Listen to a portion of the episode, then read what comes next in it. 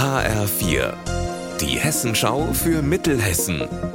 Hier ist das Studio Gießen. Hallo, mein Name ist Alina Schaller. Im Marburger Rathaus ist gestern Abend die Hanauerin Serpil Temis Unvar für ihre antirassistische Aufklärungsarbeit ausgezeichnet worden.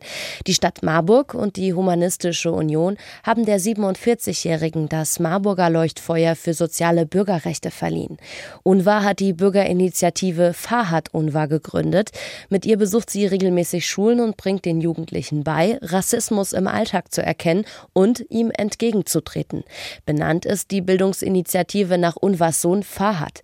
Er ist im Februar 2020 beim Hanau-Anschlag von einem Rassisten erschossen worden. Seinen Kampf gegen Diskriminierung will Unvar fortsetzen. Wir haben so viel erlebt unglaublich Diskriminierung, Rassismus in der Schule mit meinem Sohn zusammen. Am Ende hat er geschafft, aber sehr schmerzhafte auch langeren Jahre. Und das muss ja nicht so sein. Warum meine Kind muss ja vierfach mehr arbeiten als die anderen Kinder?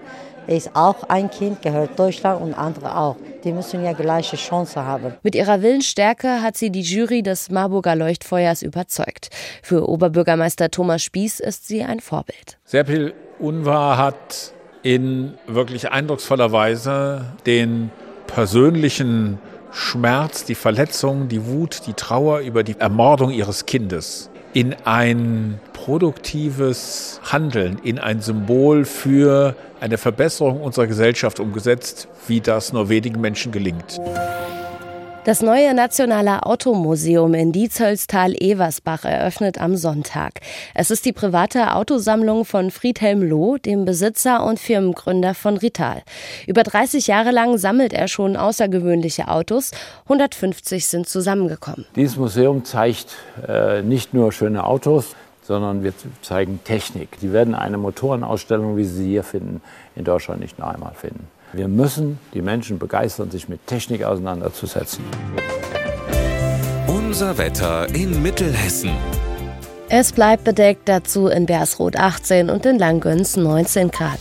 Am Abend und in der Nacht lockert es noch mal ein bisschen auf. Das Wochenende wird bedeckt und windig, gebietsweise kann es regnen. Ihr Wetter und alles, was bei Ihnen passiert, zuverlässig in der Hessenschau für Ihre Region und auf hessenschau.de.